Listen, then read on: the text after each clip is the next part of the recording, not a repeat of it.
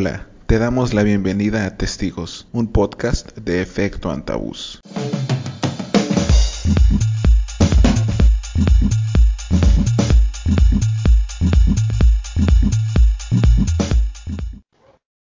Hola, buenas tardes a toda la comunidad que nos está escuchando.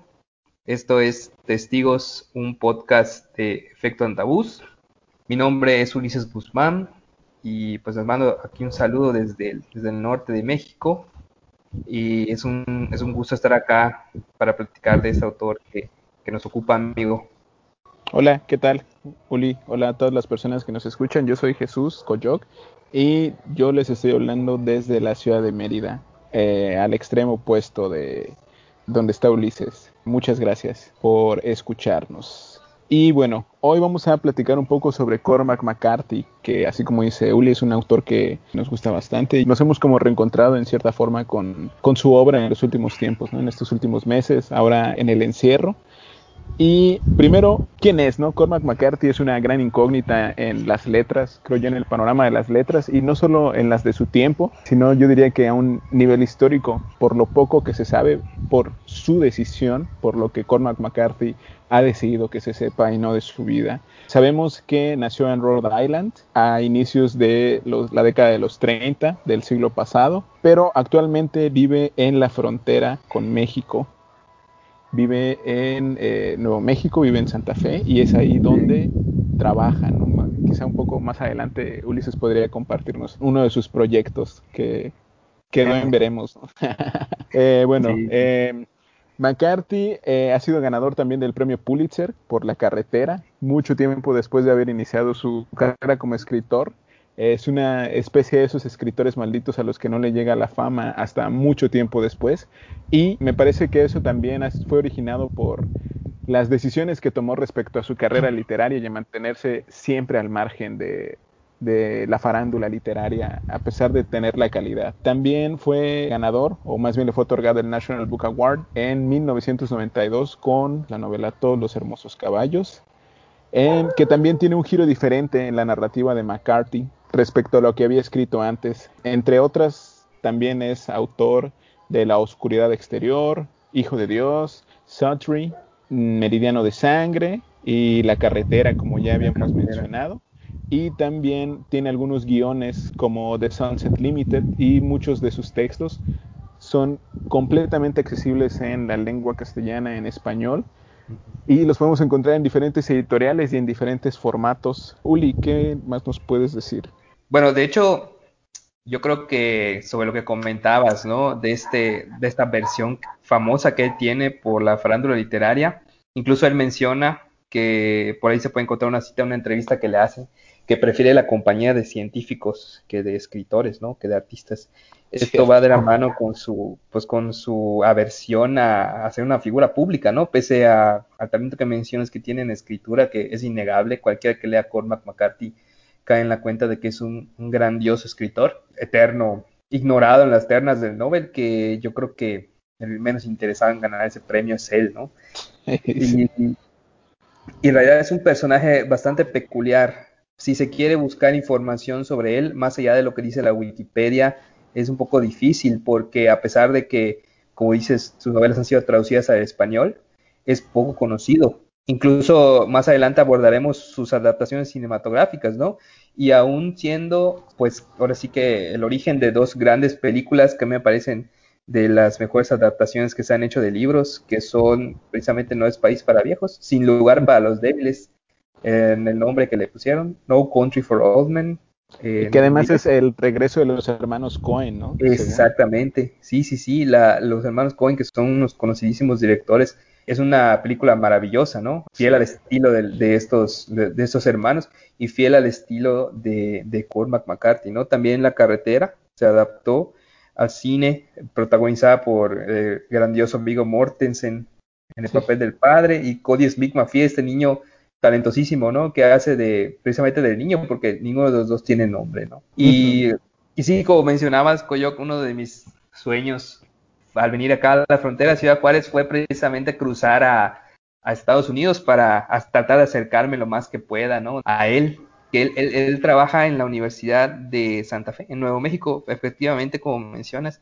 Solo que, bueno, pues por circunstancias del destino no se pudo concretar este proyecto, pero no lo descarto. A lo mejor eh, cuando pase todo este rollo de la contingencia y todo eso y saque mis papeles para cruzar legalmente a los Estados Unidos, a lo mejor me hago este viaje, pero nada de eso me asegura que me permita acercarme a él, ¿no? Porque precisamente como comentábamos, es conocido por por esta, por cuidar su privacidad, ¿no? Su vida privada celosamente, ¿no? Más allá de lo que uno puede leer de él en sus novelas, no hay mucha información al respecto. Y sí, efectivamente es un, es un escritor que a mí me fascinó desde el momento en me acerqué a su obra, ¿no? ¿Cómo, cómo, cómo lo conociste tu amigo? ¿Qué fue lo que, lo que te hizo descubrirlo? ¿Fue sus películas? ¿Fue una novela en específico?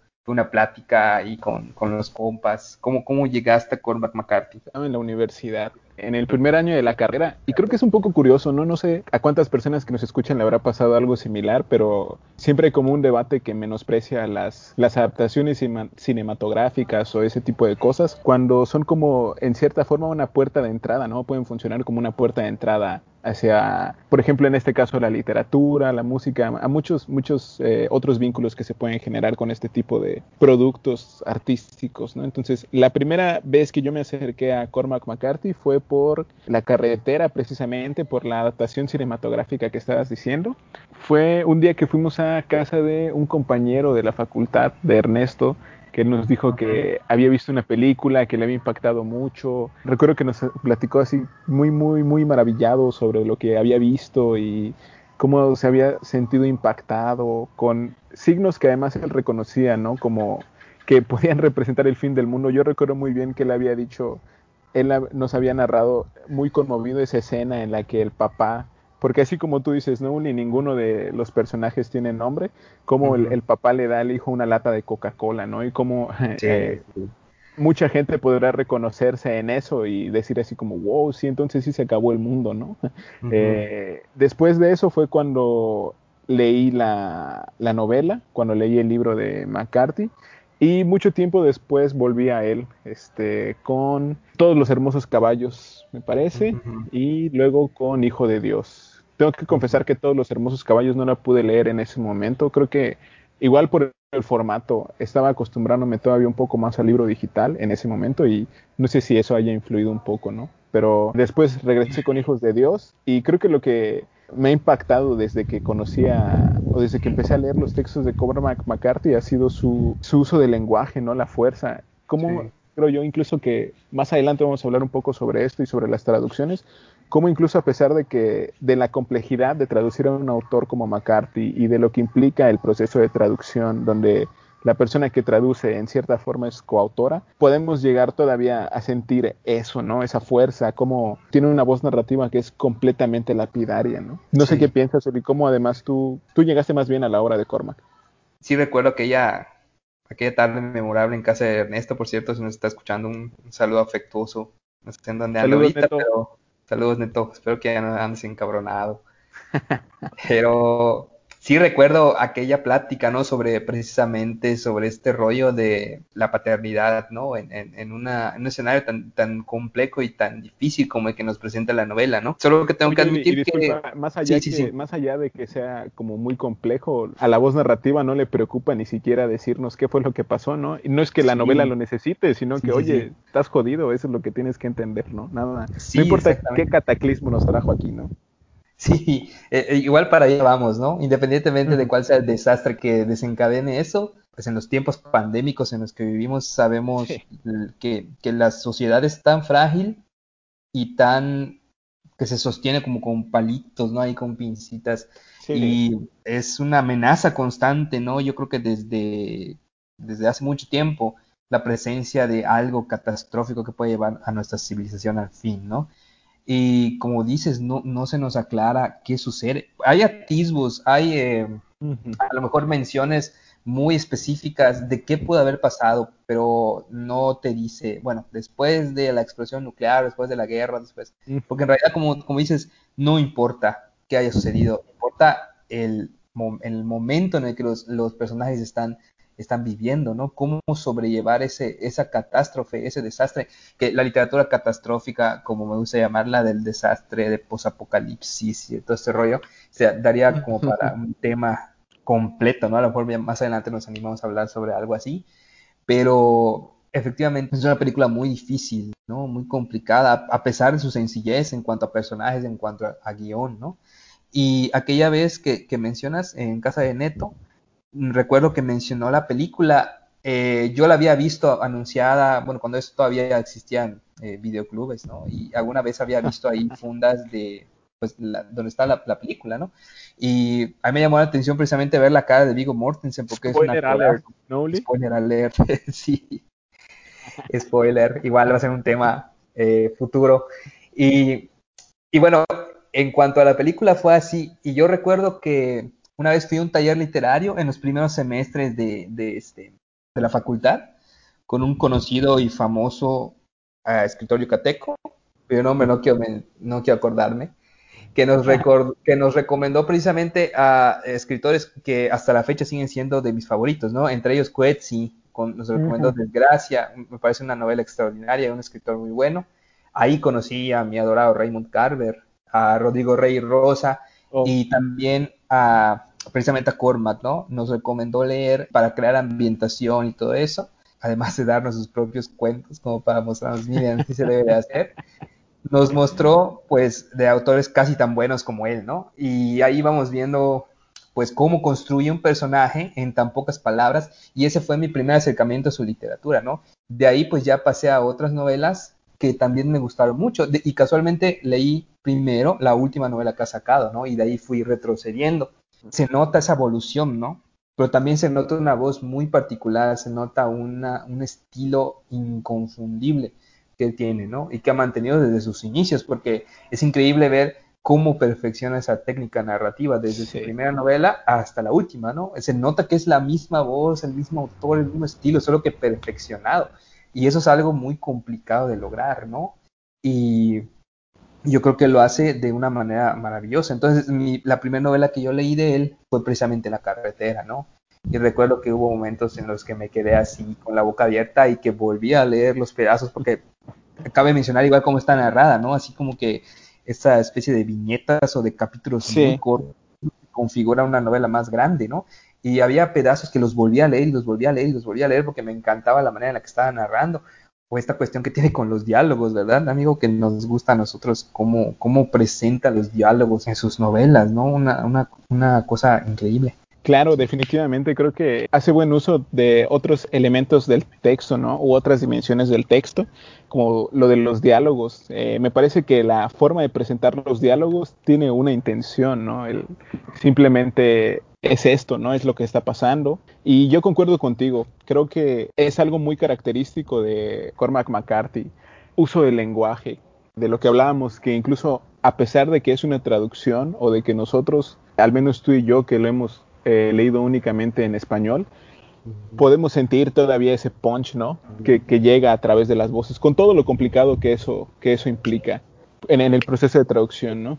Cuando hablas ahora del lenguaje, Uli, también me acuerdo de, y, que mencionaste a Meridiano de Sangre, recuerdo el inicio, ¿no? Yo, la, net, la, verdad, eh, hace poco le llegué a ese libro y lo que me sorprendió y lo que platicábamos un poco antes de iniciar el, eh, la grabación era como este lenguaje, ¿no? De, como el, en las primeras páginas puede ser como un lenguaje sumamente pesado mientras describe al niño, ¿no? Y lo, por lo que ha tenido que pasar, pero de pronto puede ser sumamente narrativo y la narración se mueve y tira hacia adelante después de hacer como una gran reflexión, ¿no? Después de eh, donde parece que la acción es un poco pesada, ¿no? Quizá por, por lo mucho o lo sustancioso que, que es y por lo que ha pasado el chico que ahí esa es otra característica de McCarthy. Eh, el chico no tiene nombre, ¿no? Más que el chico dentro de la novela. Creo que es eso, es eso, ¿no? Es como el, paradigma ha cambiado, eso es lo que importa. Siempre hay que buscar como una nueva forma de enfrentarse a, ese nuevo paradigma, ¿no? También eh, me parece, Uli, que ahora que mencionabas también lo de la, como este uso del lenguaje, cómo siempre, y por la temática, cómo es comparado, ¿no? Por regular con figuras masculinas, con Malcolm Lowry, con William Faulkner, y muchas veces se olvida mencionar los nombres de Flannery O'Connor, ¿no? Por ejemplo, a Carson McCullers, ¿no? Creo que son, son, están en la misma camada de escritores por la temática y por el uso del lenguaje, ¿no? Y este, no sé si quieres decir algo más sobre Meridiano de Sangre, amigo. Pues ahorita que la releía precisamente para, para comentar acá, bueno, cabe mencionar que, que de Sangre se publica en 1985.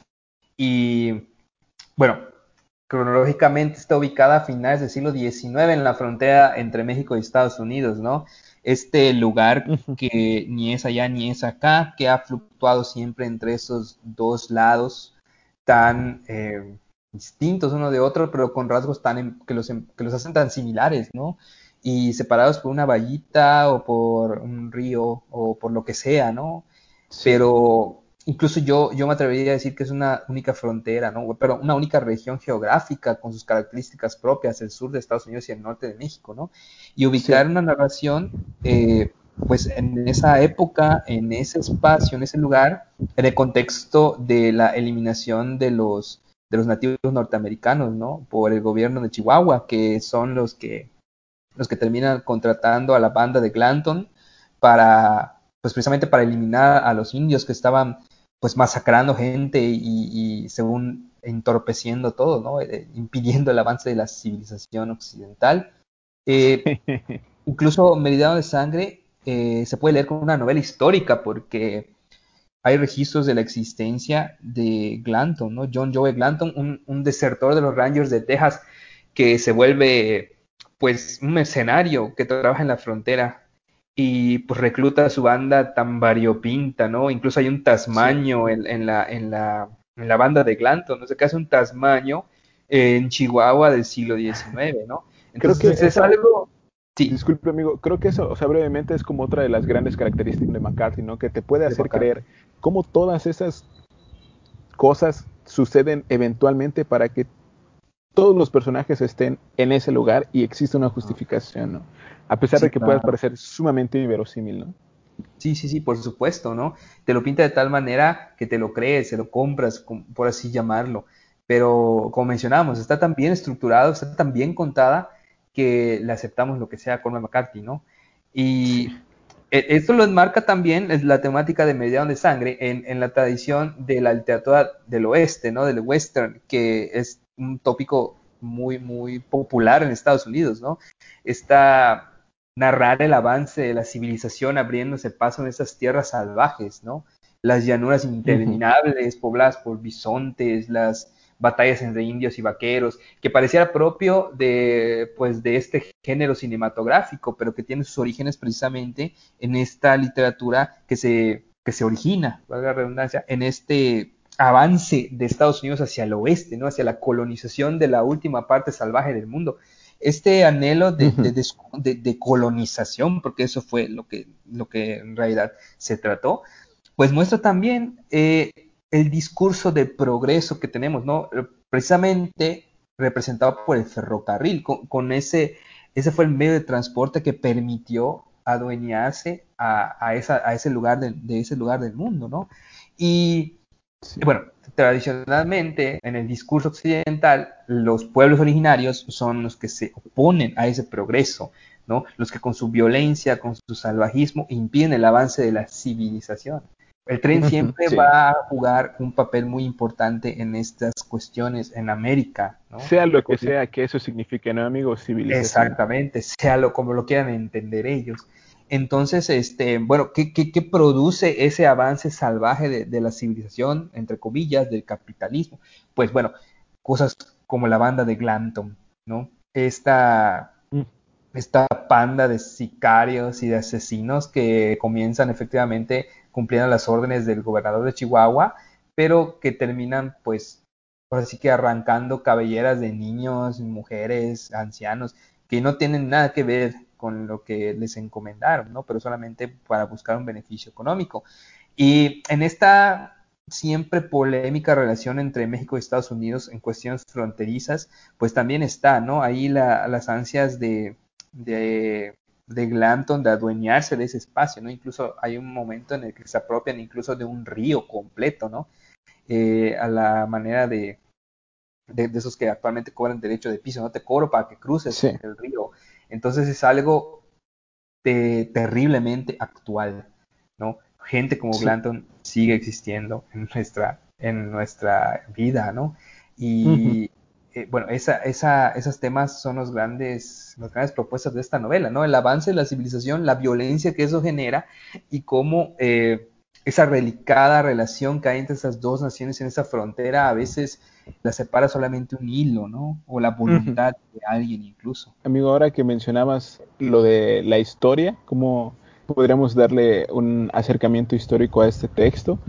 También me parece que dentro de toda la niebla que implica la vida de McCarthy, ¿no? Lo difícil que es especular sobre su vida, se dice que él escribe únicamente sobre lo que conoce, ¿no? Mariana Enríquez lo rebate, Mariana dice que también escribe sobre lo que no conoce, sobre todo eh, hablando de la, de la carretera, pero recuerdo haber leído igual un texto eh, que está publicado en el Telégrafo y que me parece que se llama Cormac McCarthy, el más improbable de los científicos. La persona que escribió ese texto dice que McCarthy aplica su conocimiento científico, ¿no? Precisamente con lo que decimos, no sabemos cómo llegamos a ese cataclismo, pero hay una especie de invierno nuclear y digamos que, por ejemplo, ahí está aplicado el conocimiento de, Cormac, ¿no? Que además es, sabemos de su gusto, ¿no? Por, por sus pocas apariciones, eh, sabemos de su gusto por la ciencia, ¿no? Como en este podcast, y que hay un texto que se titula Cuando Verren encontró a Cormac, donde McCarthy habla sobre eso, ¿no? Él se dice que es un hombre de ciencia, ¿no? Y como eso se reconoce él mismo, y precisamente habla de lo factual, ¿no? De cómo lo que le causa cierta fascinación o lo que le causa mayor fascinación sobre eh, la ciencia es como es factual, ¿no? No es algo que puedas rebatir porque es un hecho.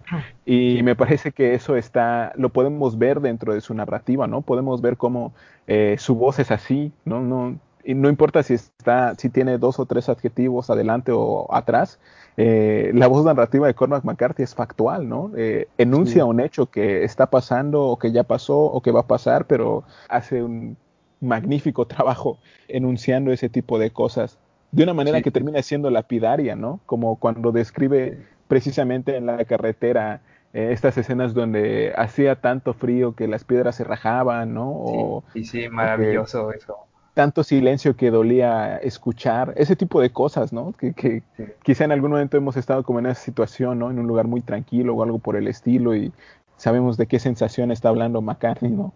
Sí, eh, claro.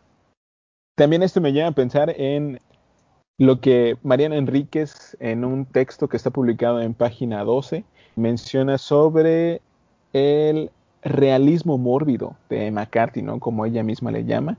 Y también eso me lleva a pensar en lo que decías, en otra cosa más que decías referente al western, eh, en ese mismo texto eh, que mm, se titula La ley de la frontera, precisamente. Eh, en ese texto, Mariana Enríquez habla sobre el western, ¿no? Y menciona que es un western popular, perdón, un western peculiar, porque no hay héroes, tampoco hay redención, el lenguaje es florido como seco y un frondoso vocabulario, pero usado con la máxima economía, ¿no? O sea, básicamente Mariana Enríquez está hablando de algo similar, ¿no? Es algo factual, pero pues frondoso vocabulario, ¿no? Sí, sí, sí. Sí, y, es este, es increíble la, la, la, manera de narrar que él tiene, ¿no? Como, como te como mencionábamos hace un momento, esta este es un vocabulario bien complejo el que utiliza, incluso yo en algunos, algunos momentos lo llamaría barroco, ¿no? Porque las descripciones son tan detalladas y tan exuberante, pero a la vez tan, tan, precisamente tan seco. Yo, yo no sé, eh, yo le llamaría que, que, es la voz de, de, la frontera, ¿no? La voz del desierto. Sí. Y cómo, cómo describe este escenario en el que se desenvuelve la narración. Y coincido totalmente con lo que dices, con que eso es un hombre, es un hombre de ciencia, ¿no? Porque, y aquí ya quiero, quiero entrar en este, yo creo que en, si no la mejor, una de las mejores cosas que tiene esta novela, El juez Holden. Eh, la manera en la que habla, ¿no? Eh, está, está, está padre la estructura de, de los capítulos de, de Meridiano de Sangre, porque antes de iniciar nos pone ahí como que una lista de los sucesos que, que vamos a leer, ¿no? Es como una eh, novela de caballería, ¿no? Del siglo Exactamente, exactamente. Sí, eh, que sigue el, capítulo tal que habla sobre cuando encontraron eh, ciboleros y cuando encontraron una diligencia y todos esos elementos ya como que te resumen el capítulo y tú luego vas leyendo y vas descubriendo y vas descubriendo lo que te está contando. Entonces hay, hay algunos capítulos en donde menciona precisamente el juez habla sobre la guerra, el juez habla sobre la ciencia, el juez cuenta una historia y estas intervenciones del juez se me hacen a mí maravillosas, ¿no?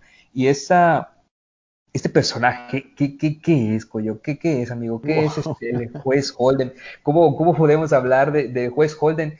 Eh, yo personalmente, en lo que he leído, no he encontrado un personaje similar a Juez Holden. Sí ha, eh, habido villanos memorables, sí antagonistas de peso increíbles, pero un personaje como el juez Holden yo no había conocido antes de llegar a esa novela. No sé cómo, cómo referirme a él, no sé si de verdad existe, no, sé si de verdad es... Este, sí es posible, ¿no? Sí es posible, ¿no? Su existencia, es posible la existencia de... Bueno, estás hablando de ficción, por supuesto, pero eh, es un personaje tan, tan increíble, a falta de un mejor término, que incluso llega a ser, que llega a desentonar con, el resto de la novela, ¿no? Parece que, que a propósito, bueno, yo estoy seguro que lo hizo a propósito McCarthy, ¿no? Pero parece que se sale, es un personaje de otra obra, de otro tiempo, de otra época, ¿no? ¿Qué representa el juez Holden? Y no sé, ¿cómo, cómo, cómo, cómo hablamos del juez Holden? Sí, eh, eso es muy, muy importante, ¿no? Ese tipo de personajes, como tú mencionas. Uli, su traductor, el traductor de esa novela fue Luis Murillo Ford, ¿no? Y es él que precisamente para referirse a Holden, dice que, a ver, permíteme, por aquí tengo la, me llamó mucho la atención como decía, ¿no? Holden como un personaje inquietante y espeluznante como pocos, ¿no? Eh, precisamente, yo creo que eso es, Sí, o sea, es como tú dices, y como hemos llegado a mencionar antes, ¿no? En, algunas otras conversaciones respecto a, este libro, es la maldad, ¿no? O sea, a final de cuentas es como una, personificación de, como del mal puro, ¿no? Este, este, este texto que había mencionado hace un poco, hace un rato en el telégrafo, para referirse en general, que creo que es como otro tema, ¿no? Otro gran tema de, de McCarthy, además de eh, la carretera y del camino mismo. Este, este mal, ¿no? Al que, que, como tú bien planteabas, se está solo, no es una situación en la que está la persona está sola eh, en medio de otras personas que son como ella, ¿no? Y que pues, cada quien está buscando sobrevivir como se pueda, ¿no? Y tú estás intentando matar al que está intentando matarte a ti, ¿no? O algo por el estilo es este, este, el autor de ese texto, la autora menciona algo así como un, es un mal insondable que no juzga porque en su fuerza es ciego y bello, ¿no? Me, llama muchísimo la atención. Eh, precisamente eso, ¿no? Sobre todo que lo adjetive como ciego. Y no solo eh, refiriéndonos a Holden, ¿no? Sino hablando un poco sobre Sin lugar para los débiles, en eh, la adaptación cinematográfica y No Space para viejos. Anton Chigur, ¿no? El personaje de, sí, sí. Sí, eh, bueno, yo, yo creo que ya Chigur presenta una continuación del juez Holden, ¿no? Enmarcado en su propia época. Eh, no es País para Viejos, se publica en el 2005, bastante lejos de, de Medida de Sangre eh, en el tiempo. Pero Chigur mantiene este tono de, de, de, maldad, por así llamarlo, del personaje de, que es Holden quizá menos extravagante su descripción física, eh, eh Colman McCarthy describe a Holden como un gigante albino lampiño, ¿no? O sea, que así, eh, ni siquiera concuerda con el contexto en el, que se está desarrollando la novela, ¿no? Pero eh, Chiguro es un poco más, digamos, menos llamativo físicamente. Un poco más humano, ¿no? Un poco más humano, exactamente. y sin embargo, pues está ahí con, como un personaje amenazante. Los que hayan visto la, versión, la película de los hermanos Cohen, Chigur, interpretado magistralmente por Javier Bardem, es un personaje que es con pocas palabras, sí, maravillosa actuación la, que, la de Bardem. Sin hablar, te da miedo, ¿no?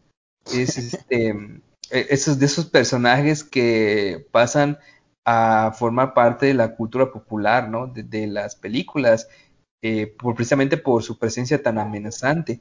Y en No es País para Viejos, él es el antagonista total de la historia, ¿no? La trama, a grandes rasgos, nos cuenta que Llewellyn Moss, el personaje en la película interpretado por este Josh Brolin, es Josh Brolin. Josh Brolin es este Llewellyn. Entonces él se encuentra con una transacción de, dinero, de droga, que salió mal.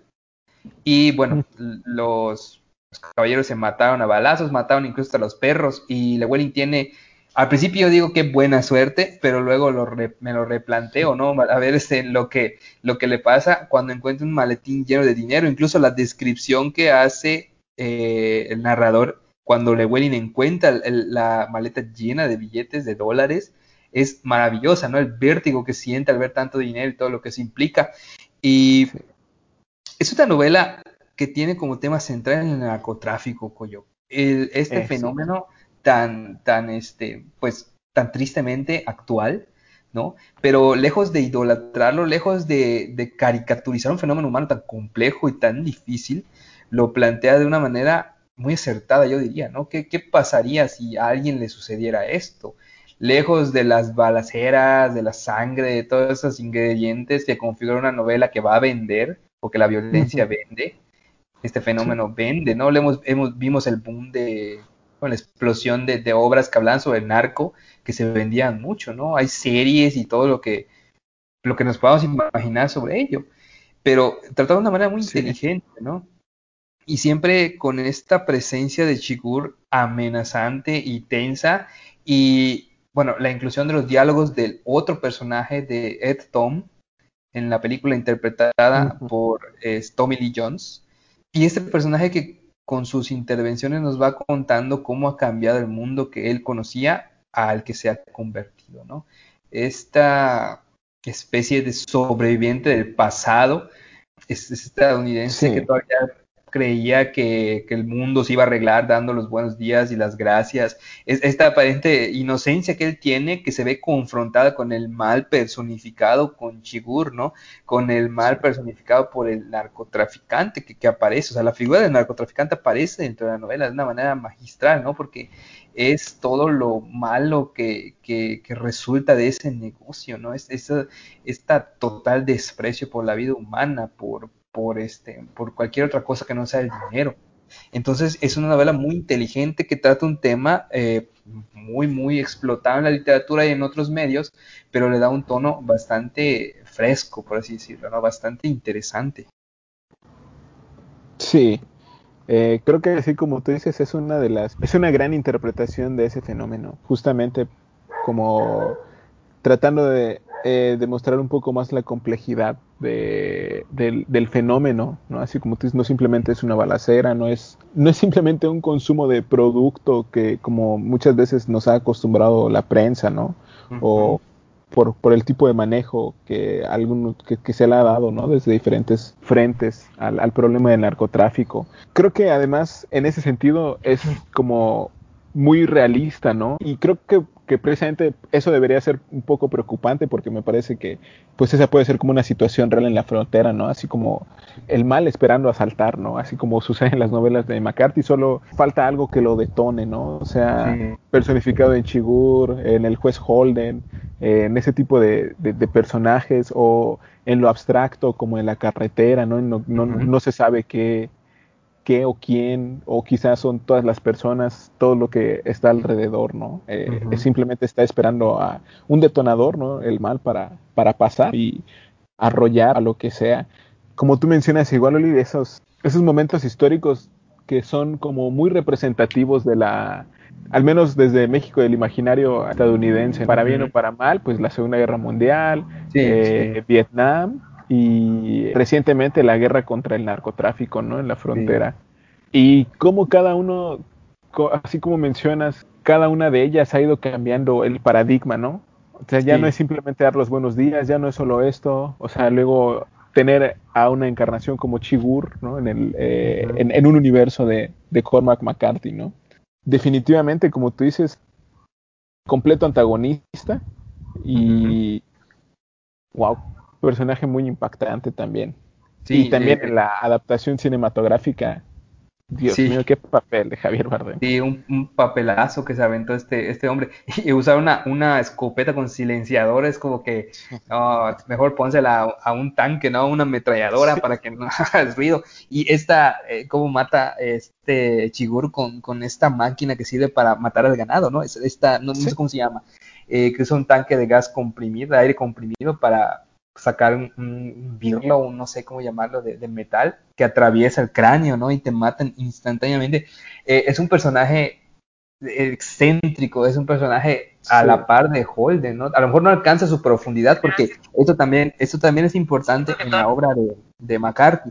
Esta, el silencio, porque hay momentos en los que Chigur no dice una sola palabra y es el narrador el que nos va llevando por acciones y nos muestra lo que está haciendo, ¿no? Incluso lo que está pensando. Y no sé si te acuerdas de, esta, de esta escena donde va a cargar gasolina a la tiendita de, hmm. del señor y le dice, pues, se molesta porque le preguntan algo que no debía preguntar. Esa escena en la película es horriblemente tensa, ¿no? Parece que tarda horas y solamente se lleva unos cuantos minutos. Pues en la novela es igual de intensa esta escena, ¿no? Y son puros diálogos, por cierto, no están marcados con guiones. Eh, se trata de, un diálogo de dos personas, ¿no? Eh, son dos personas hablando y no es, eh, pues es fácil seguirle el hilo, ¿no? Vamos a llamarlo. Pero esta no quiere poner guiones, ¿no? Y, bueno, si, si te confundes, pues regresa y vuelve a leer todo, porque aquí está pasando algo que no te puedes perder, ¿no? Y tienes que estar pendiente de quién está diciendo cada cosa, porque tu vida depende de ello, ¿no? Entonces, este, es, es, increíble esto. Y, y, lo que mencionas, ¿no? Estos conflictos en los que Estados Unidos se ha visto envuelto. Eh, la Segunda Guerra Mundial eh, representada por Ed Tom, ¿no? Este veterano de, de, este, de, la, de, la, Segunda Guerra Mundial que combatió creo que en Italia, en Alemania, no, no recuerdo dónde, dice que, combatió, eh, que recibe una condecoración por un acto de valor que, bueno, no, no quiero hacerle spoilers, pero ya si se interesan en leer la novela, pues ya van a descubrir la realidad de esa situación, ¿no? Eh, sus intervenciones son en primera persona, en cursivas, con letra cursiva, para que, para señalarlo del resto, ¿no? Lewelly, que es el que se encuentra el maletín, como dices, es veterano de Vietnam, ¿no? Al igual que, que es Carson Wells, que es otro personaje que aparece más adelante, interpretado en la película por Woody Harrelson, otro gran actor, eh, que, sirvió, que sirvió en Vietnam, ¿no? Este otro conflicto, yo diría totalmente sin sentido que libró Estados Unidos, que con esta uh de Asia. Y bueno, en el marco de la guerra contra el narco, que a nosotros también nos tocó. A lo mejor tú y yo estamos un poquito lejos de, geográficamente, pero eh, es, es, es, así un conflicto que ha manchado todo el país, ¿no? Y siempre hay un conflicto. Y esos conflictos representan una evolución de una sociedad que cada vez se siente menos preocupada por el fenómeno humano, ¿no?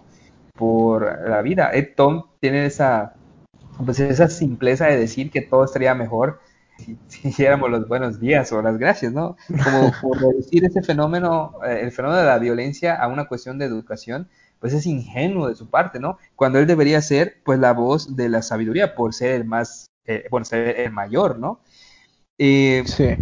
Pero, pero ese, son esos conflictos los que nos ponen en esa, pues en esa encrucijada, ¿no? La violencia es eterna, siempre está presente renovándose en cada generación, pero siempre nos va a alcanzar. Y bueno, el final de, la novela, El destino de Anton Chigur, es increíble, ¿no? Tienen que, tienen que leerla, de verdad. Tanto Meridiano de Sangre como No es País para Viejos eh, son novelas que debemos de leer, ¿no? Y también lo es La Carretera, que es la siguiente novela que vamos a, que vamos a discutir. En esta novela, y me parece que eh, más que nada por el título, en esta novela y en la oscuridad exterior, es donde más se puede percibir este gran tópico de McCarthy, ¿no? siempre estar en movimiento, siempre estar desplazándose. Eh, como habíamos mencionado también, ¿no? No sabemos qué pasa, a la voz narrativa no le, yo creo que no le interesa y no lo necesita el texto, como ya había dicho, ¿no? El especificar qué, qué, qué pasó, ¿no? Cómo se llegó a eso el uso del lenguaje es eh, muy bueno, ¿no? Eh, creo que escoge las palabras adecuadas para hacer las descripciones adecuadas.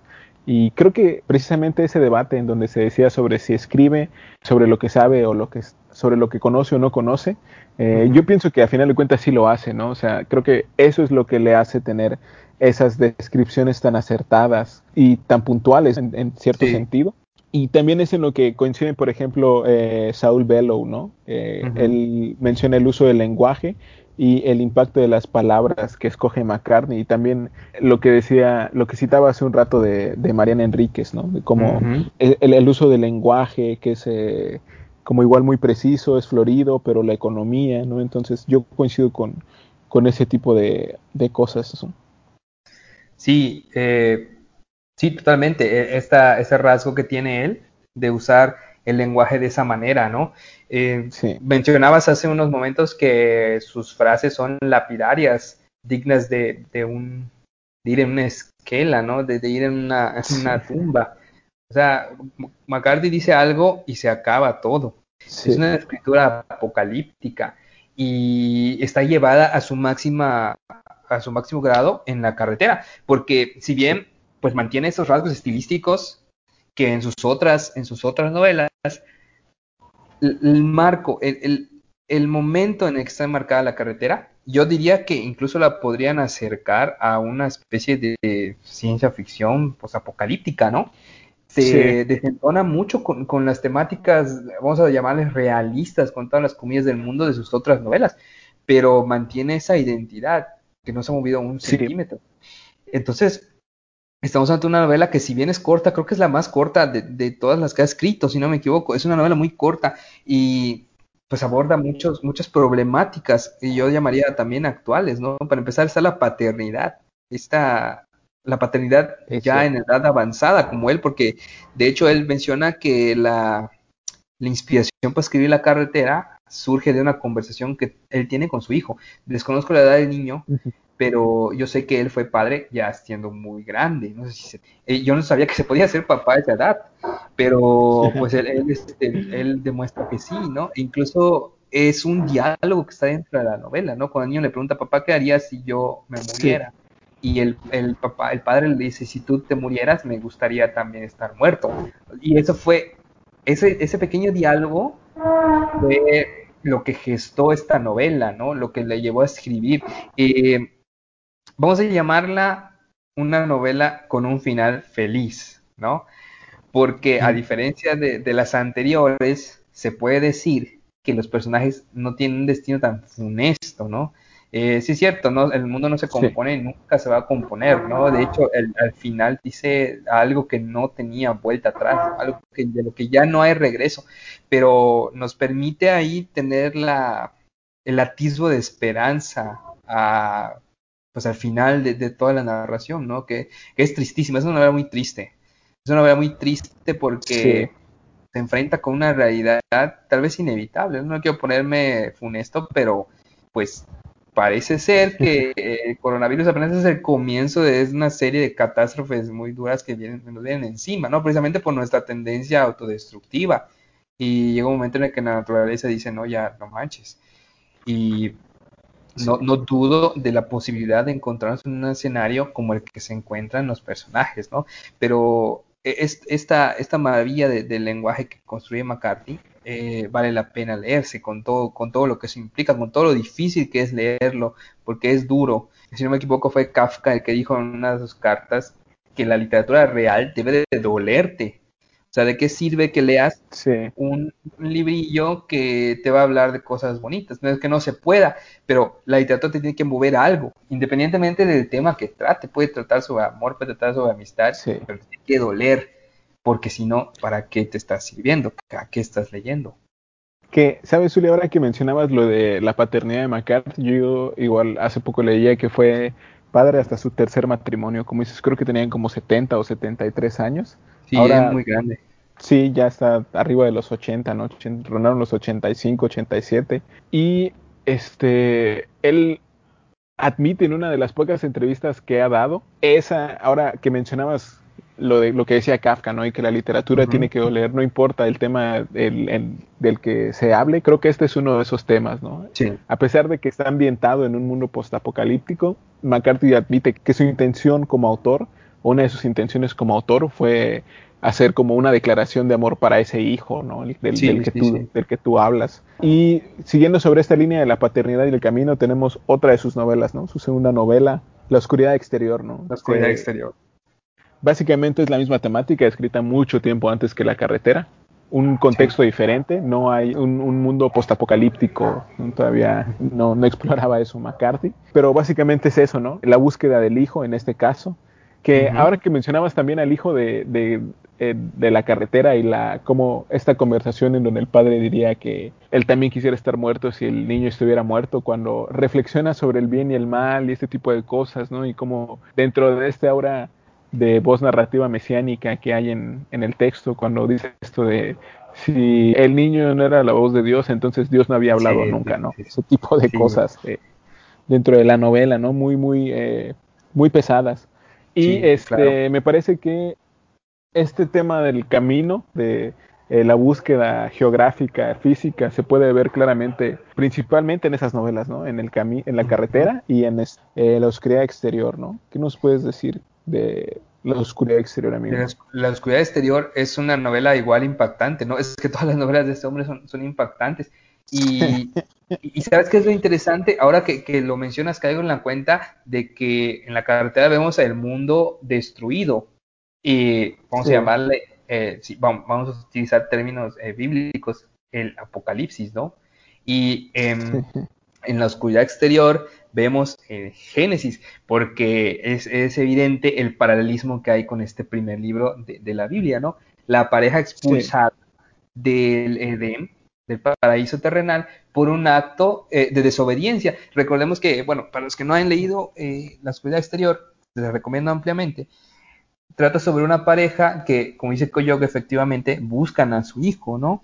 Y este hijo es producto de una relación incestuosa y cada uno de ellos toma eh, caminos distintos para, pues, para lograr su objetivo, ¿no? Está ambientada cerca de los montes Apalaches en una tierra salvaje, ¿no? En una tierra incluso se podría llamar primitiva porque prácticamente todo es nuevo, la naturaleza es nueva, las montañas son nuevas. Entonces por eso yo le llamo que, que, es el génesis, ¿no? De las obras de McCarthy. Y esos personajes, ¿qué tal? Los, los jinetes, eh, que son eh, aterradores. En muchos sentidos, ¿no? Eh, Uli, disculpe, en muchos sentidos es una génesis, ¿no? O sea, incluso siendo su segunda novela, ¿no? Sí, sí, claro. Estos jinetes que tú mencionas también es eso que hemos mencionado hace un, hace un momento, ¿no? Es el mal que está ahí, eh, simplemente está esperando un detonador, ¿no? Sí, sí, sí. Sí, sí, sí. Y, está, eh, ha, estado desde el origen de todo, ¿no? En el principio estuvo el mal y al final estará el mal. Es, es algo inherente, es algo infinito, al igual que esta otra fuerza que se le opone, ¿no? Aparentemente el género humano está marcado por la presencia del mal, ¿no? Incluso yo llamaría algunas partes de, de la oscuridad exterior chocantes, difíciles de leer, crudas, yo diría gore, es sangrienta esa novela, es terrible en lo que nos cuenta, ¿no? Y los jinetes son aterradores yo creo que igual podrían ser eh, una representación de los jinetes del apocalipsis, ¿no? Eh, son violentos, anónimos, implacables, arrasan con todo.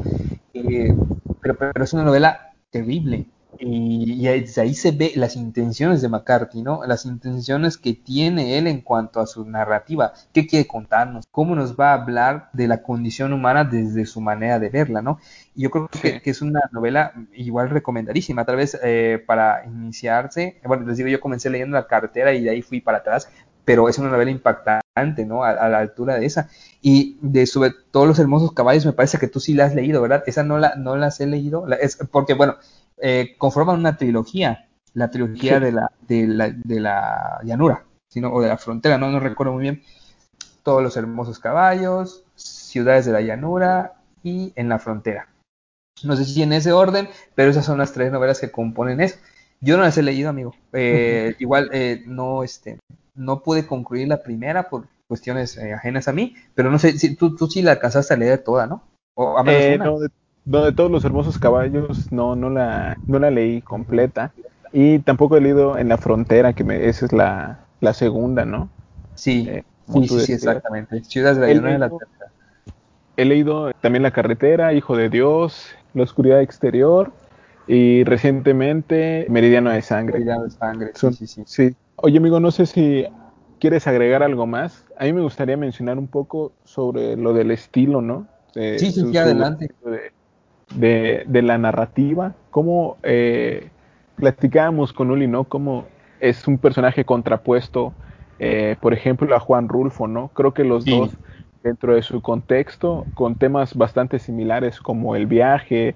Eh, Rulfo también creo yo habla en muchas formas del fin del mundo, ¿no? No necesariamente de que se acabe el universo, sino que el fin del mundo de los personajes que habitan esos mundos está por acabarse de, de cualquier forma. El viaje, como había dicho, tienen como estos temas similares, pero creo que en lo que son un poco diferentes es en el reconocimiento de esas influencias, ¿no? Sí, sí, sí eh, aunque hay muchos testimonios de Rulfo leyendo novelas de Faulkner, él siempre lo negó, ¿no? Eh, Carty dice, los libros están hechos de libros, ¿no?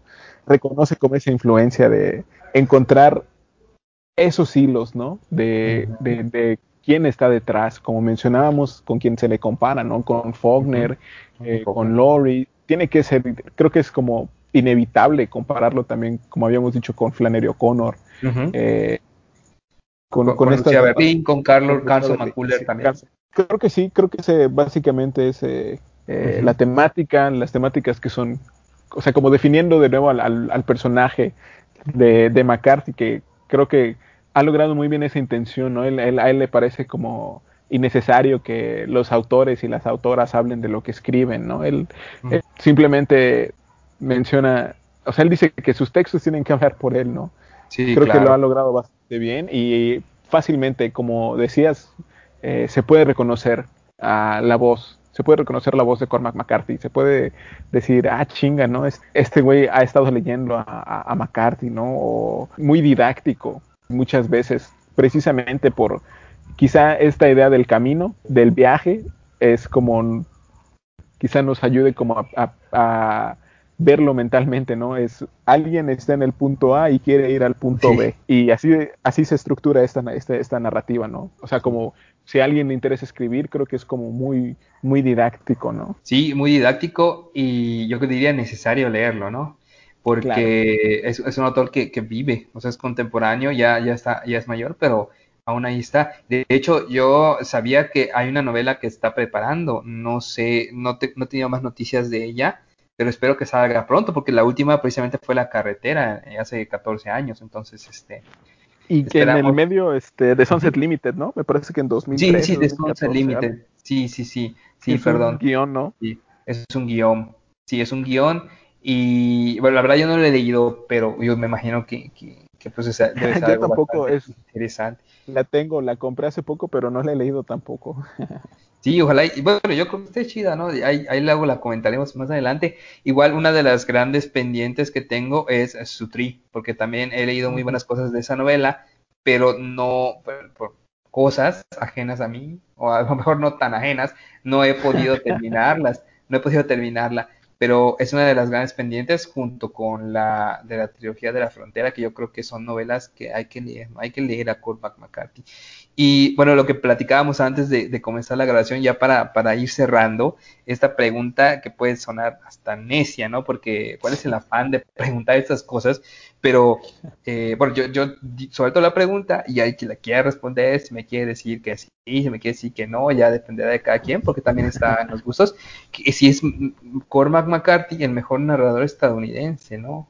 Eh, no lo estoy afirmando, sí. lo estoy preguntando, porque no los he leído a todos, ni a todas, pero un país que ha dado grandísimos escritores en todas las disciplinas.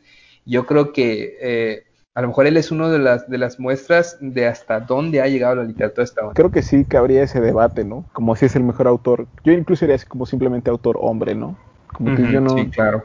no conozco como, como, digo, creo que tengo como los conocimientos básicos y un poco más de lo que hay en Estados Unidos, de lo que ha producido la narrativa estadounidense, pero, o en el territorio estadounidense, ¿no? Pero sí. creo que como tú dices es así, asombrosamente basta, ¿no? Y sí, creo claro. que McCarthy ha estado ahí, ¿no? En el, en el medio de todo, desde hace mucho tiempo, desde uh -huh. hace muchísimo tiempo.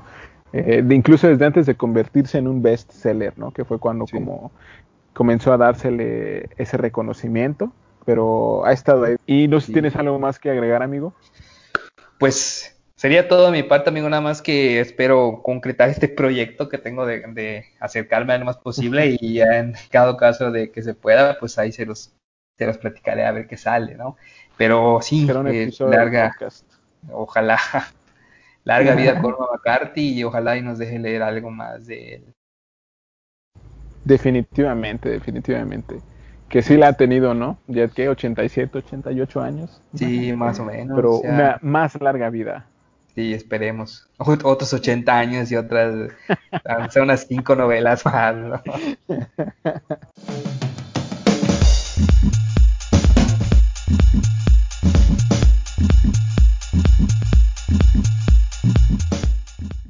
No te olvides de seguirnos en nuestras redes sociales.